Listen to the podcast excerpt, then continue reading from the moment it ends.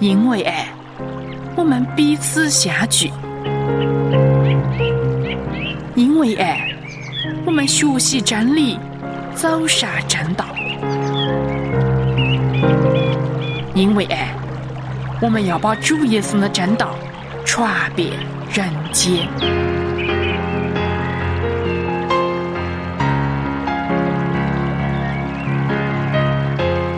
欢迎收听《爱在人间》学道篇。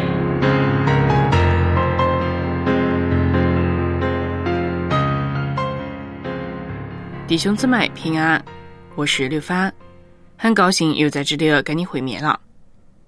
那么今天呢，就是要把新约的使徒行传和书信的研读来解释一遍。前一阵子呢。顺次序呢，我们把律法书、历史书、先知书以及福音书都交代了一遍。那么今天剩下来要讲呢，就是使徒行传和书信的内容。由于启示录在前几个礼拜也稍微讲讲过，现在就不再重复了。那么这个礼拜的题目呢，就是使徒行传和书信。今天就介绍《使徒行传》和书信以及他们的读法，然后呢，之后的课程就再给你做改进的一个示范，然后就请你留意收听了。首先，让我们把《使徒行传》放在整本圣经中来看，它是具有独特的位置呢。按性质来说，《使徒行传》跟旧约的历史书一样，是历史的记载。所以可以说是新约的历史书卷之一。只是旧约的历史书讲的是神的选民以色列的经历，而新约的使徒行传讲的则是神在新约中的子民，就是教会的经历。在使徒行传当中，可以看到教会的产生、教会的增长、教会的扩散，看到神灵在信徒身上。写出能力，把神的福音传开。这是有关教会的一本最原始的历史书。另一方面呢，按排练的次序来说，《使徒行传》是紧接在四本福音书之后呢，与福音书连在一起，成为一段连续的历史。福音书记载的是耶稣受死与复活之前的事情。那么，《使徒行传》则是记载耶稣受死和复活之后，他的门徒如何在圣灵的推动之下把真理传开。因此，在本质上，福音书和《使徒行传》都是历史的记载。只是福音书因为内容集中在耶稣基督身上的缘故，已经自成一个类别，叫做福音书。所以，《使徒行传》就成为了福音书以外呢唯一一本新约的历史书了。那么进一步说，《使徒行传》除了是福音书的延续，同时也是路加福音的下半部。哪意思呢？意思就是说，路加福音和《使徒行传》是同一个作者，也就是路加那一部作品。上半部就是路加福音。那么下半部也就是《使徒行传》，我们可以看到《使徒行传》的一章一到二节，《使徒行传》的一章一到二节，也就是序言的部分。陆家在这里说道：“提阿菲罗啊，我已经做了前书，论到耶稣开头一切所行所教训的，直到他借圣灵吩咐所拣选的使徒。”以后被接上升天的日子为止。那么一章一节所指的前书，也就是路加福音了。如果翻到路加福音的一章一节来看，你也会看见同样的称呼，也就是说，提亚菲罗大人，两本书都以同一个人为服装的对象，可见两本书都有同一个背景。这两本书都是陆家所写，这个是毋庸置疑的了。那么，作为新用的历史书，《师徒行传实在是具备了一些圣经历史书卷的特色。你可还记得历史书卷有哪些特色呢？第一，历史书中有生动的描述，活泼的文笔，这些在师徒行传中是常见的。举个例子来说，在第二章五旬节圣灵降临的那一段，就是显得很详细、很真实。又比方说，保罗悔改的那一段。就是《使徒行传》的第九章那点，难道也不是很生动、很传神吗？还有就是《使徒行传》的二十七章到二十八章，讲到保罗被解送到罗马的旅程，在其中他们的船遇难了。经文把这一段描述的很活泼、很详细，读起来呢，令人感到到身临其境。这都是《使徒行传》生动的地方，也是一般历史书卷的本色。那么，历史书卷的另一个特色就是一个选择性的记载，也就是说，这样的记述，而不是每一件事情都记述。这个情形呢，在《使徒行传》中也是存在的。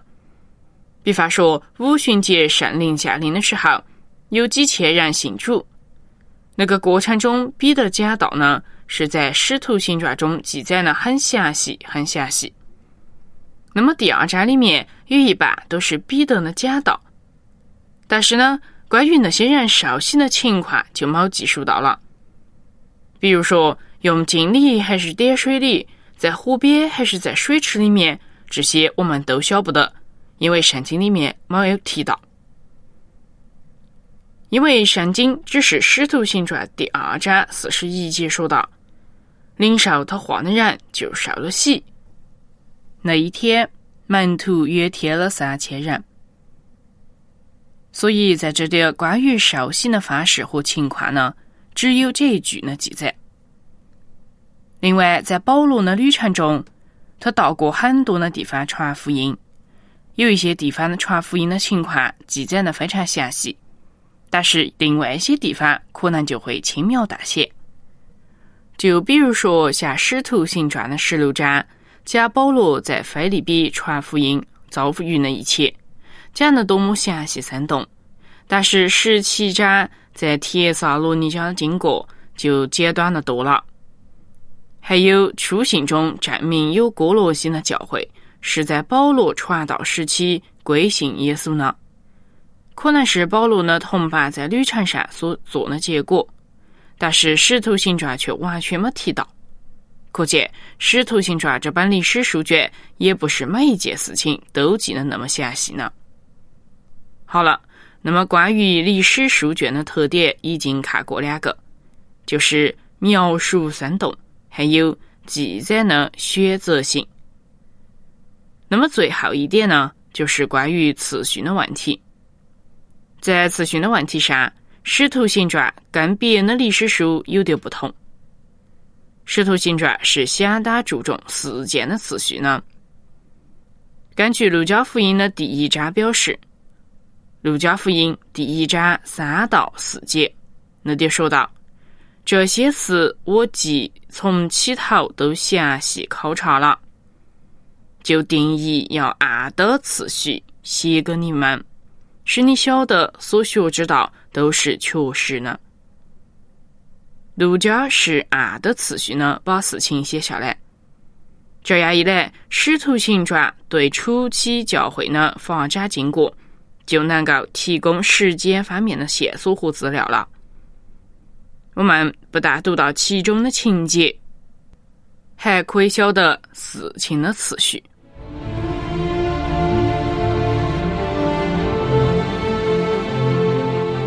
敬畏耶和华是智慧的开端，认识至善者便是聪明。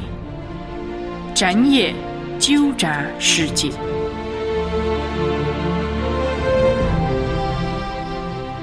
人间学道篇，与你一起学习圣经的话语，开启智慧人生。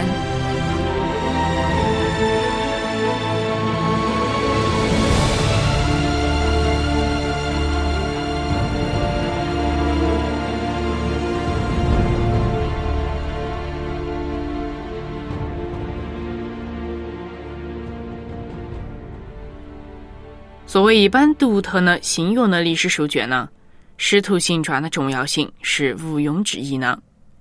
里面有教会的真理、教会的经验，也有圣灵活泼的工作，有最基本的福音的讲道，还有耶稣基督大使命的实现。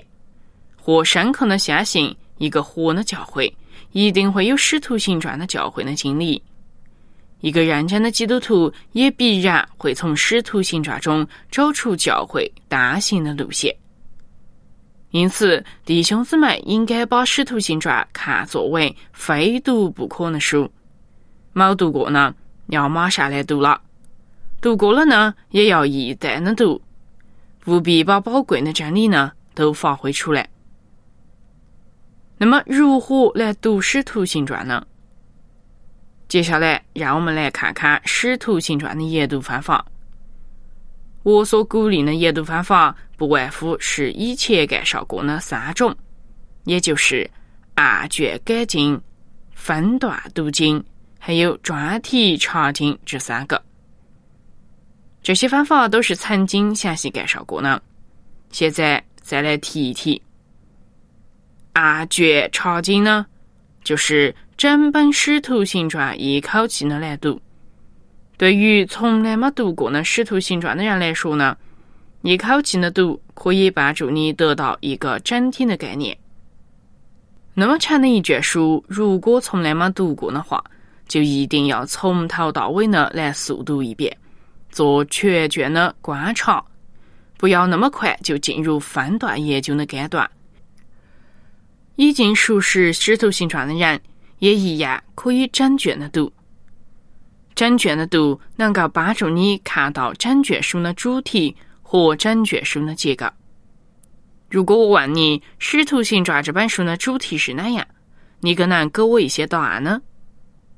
又或者说，《使徒行传》的结构又如何呢？你能够从这二十八章的圣经里面分段来划分出来吗？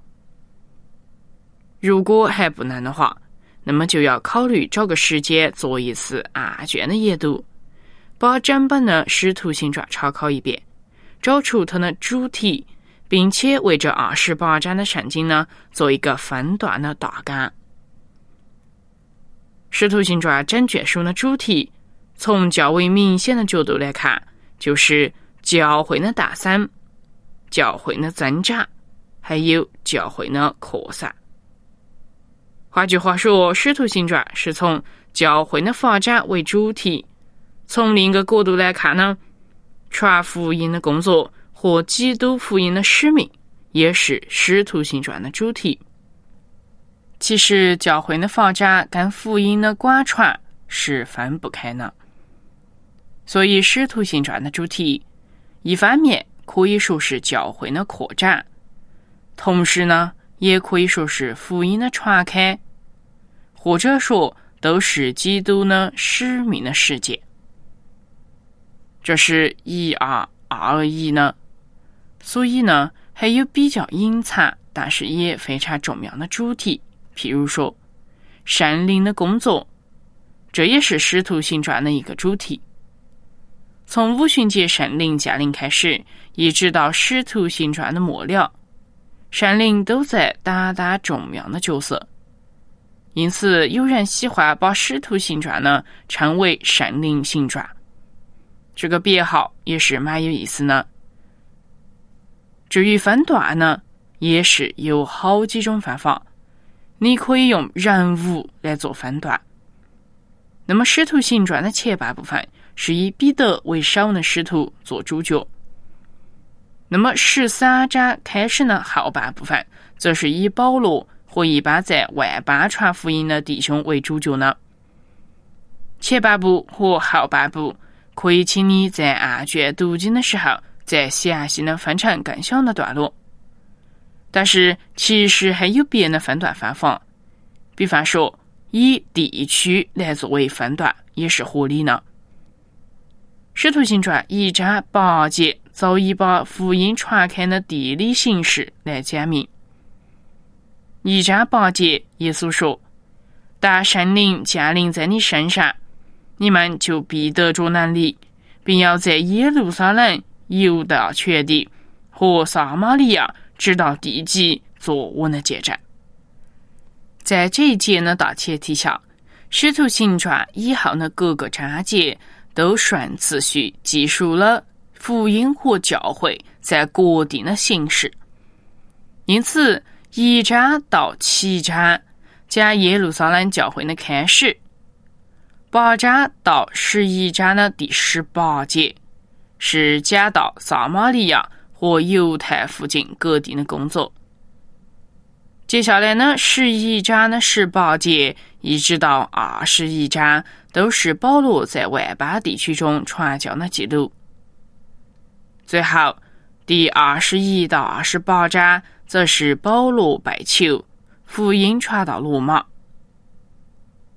你会觉得《使徒行传》是一本与地理有关的书籍。如果能够一边读一边看地图，那么你的领受就会比较明白和实在。以上提到呢，就是一些按卷读经得到的主题，还有分段的方式。我讲的比较简略，让你自己在读的时候呢。可以更详细的来研究。好了，那么另外一个读的方法呢，也就是分段的来读了。这个方法以前曾经详细的介绍过，我还告诉了你一个叫做“卢合”的方法，来帮助我们在看一段经文中发掘内容。我希望呢，你能够还记得这个方法，还有懂得使用这个方法。以至于呢，《使徒行传》的经文该如何找出分段查经的资料呢？这都要有两个提议。第一个是在那些叙述得特别生动活泼的段落里面找分段读经的资料。我刚刚说了，《使徒行传》有不少呢片段是写的很详细的，比方说在第二章的五旬节圣灵降临。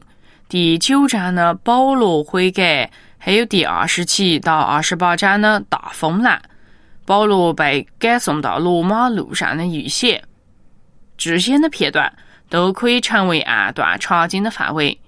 你可以试试为自己选一个段落做分段的查考。那么另一个方法就是从《使徒行传》全卷的大纲找出一个一个连续的段落。然后呢，就可以做序段的查考。那么经过一段时间之后，就可以对整本书的各段都有深入的认识，还有心得，这是很有意思的。那么还有一个读的方法，就是专题查经，也是以前详细介绍过的。不过从前讲呢是整本圣经中的专题查经，现在则要讲的是使徒行传当中本身的专题查经。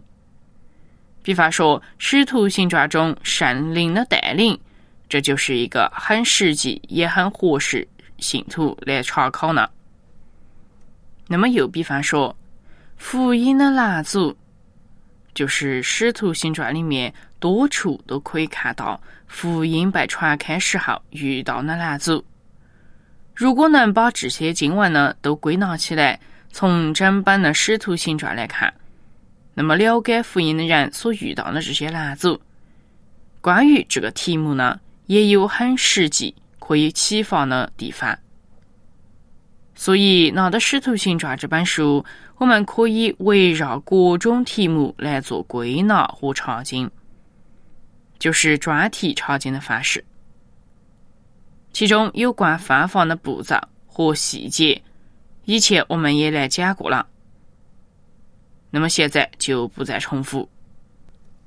还要提醒的一点就是，人物式的查经也是专题式的查经的一种。《使徒行传》里面有不少值得我们认识的人物，用人物式的查经方法来研读《使徒行传》也是很好的。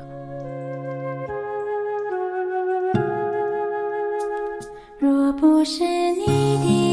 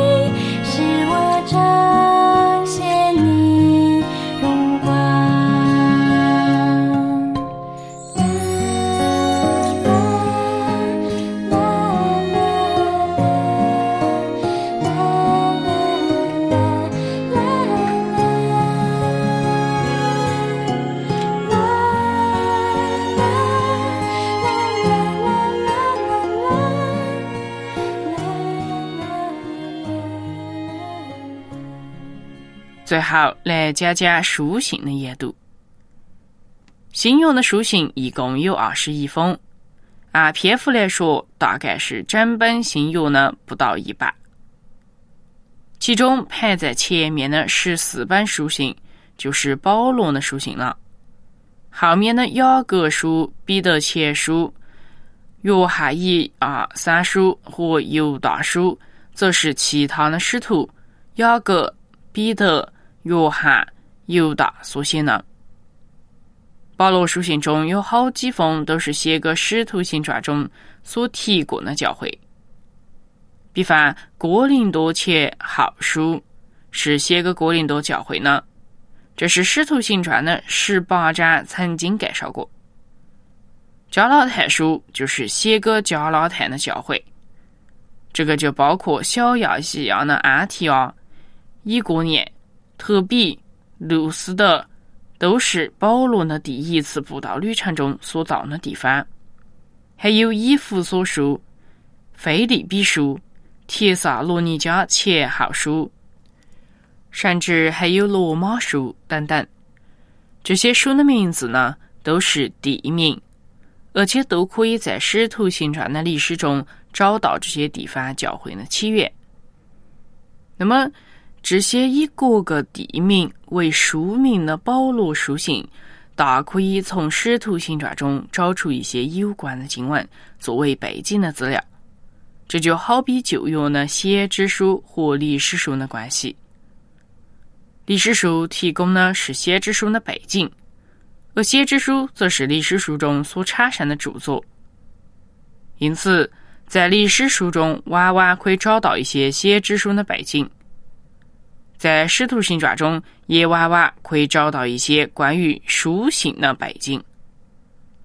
那么，研读书信，就免不了也要研读《使徒行传》了。那么，书信是如何去研究呢？有哪样主要的方法还没用呢？基本的方法其实还是差不多呢，就是按卷呢、分段呢。如果要熟读各卷书信，总是要花上足够的时间，把各卷都能读完，又把各卷分段详读。盼望你在阅读神的话语的时候呢，有恒心、有毅力，并且得到圣灵的帮助，一边读一边会感到满足和快乐，晓得经文对你的指示，又体会神的话语的力量，把真理来行出来。书信有长的书信，也有短的书信。最短呢，只有一章，就是像《腓利比书》《约翰二书》《约翰三书》，还有《犹大书》，整卷书也只有这一章。那么就不必操心做分段的查经了，因为整卷书都只是一个段落罢了。按卷查考就等于是分段的查考。那么在这个方面呢，就请你使用我过去介绍过的六合的方法，也就是六个为哪样的方法来处理这些短的书信，把它一次的读完。有一些不长也不短的书信，全卷大概是三到六章，从加拉太书开始，一直到约翰一书。大部分的书信都是属于这一类不算长也不算短的三章到六章的书信。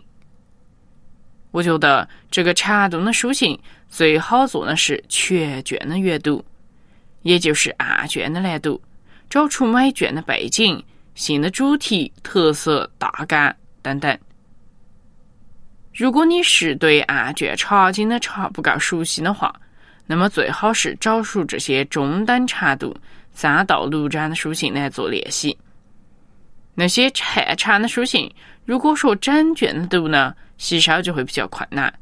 但是三到六章这个长度的书信呢，要整卷的读就不是那么困难，可以作为你练习、帮助你熟悉案卷查经技巧的方法，增加你的。查经和技巧，有关案卷查经的方法呢，在过去也是详细的解释过，现在也就不讲了，只是提示你在阅读国卷书信的时候用哪种方法最好。好了，讲到长的书信呢，有罗马书，一共是有十六章，还有哥林多前书也是十六章，还有哥林多后书、希伯来书。都是十三章，这四卷比较长的书信，我觉得也是很值得在速读以后做分段查考呢。那么国卷书有国卷书的特点，本来不能一概而论，但是一般呢，总是可以把十多章的经文分段较为短的地方。分段的处理就是分段查经了，比方说。哥林多前书分段以后，就成为一段一段有鲜明主题的经文。比如第一章是不要结党，第二章就是属灵的智慧，第三章就是讲到与神同工，第四章是神的管家，第五章说不可淫乱，第六章说不可争辩。第七章则是指婚姻的问题，第八章是关于祭偶像之物的问题，如此呢类推。那么每一段都可以是鲜明的成为独立的查经范围。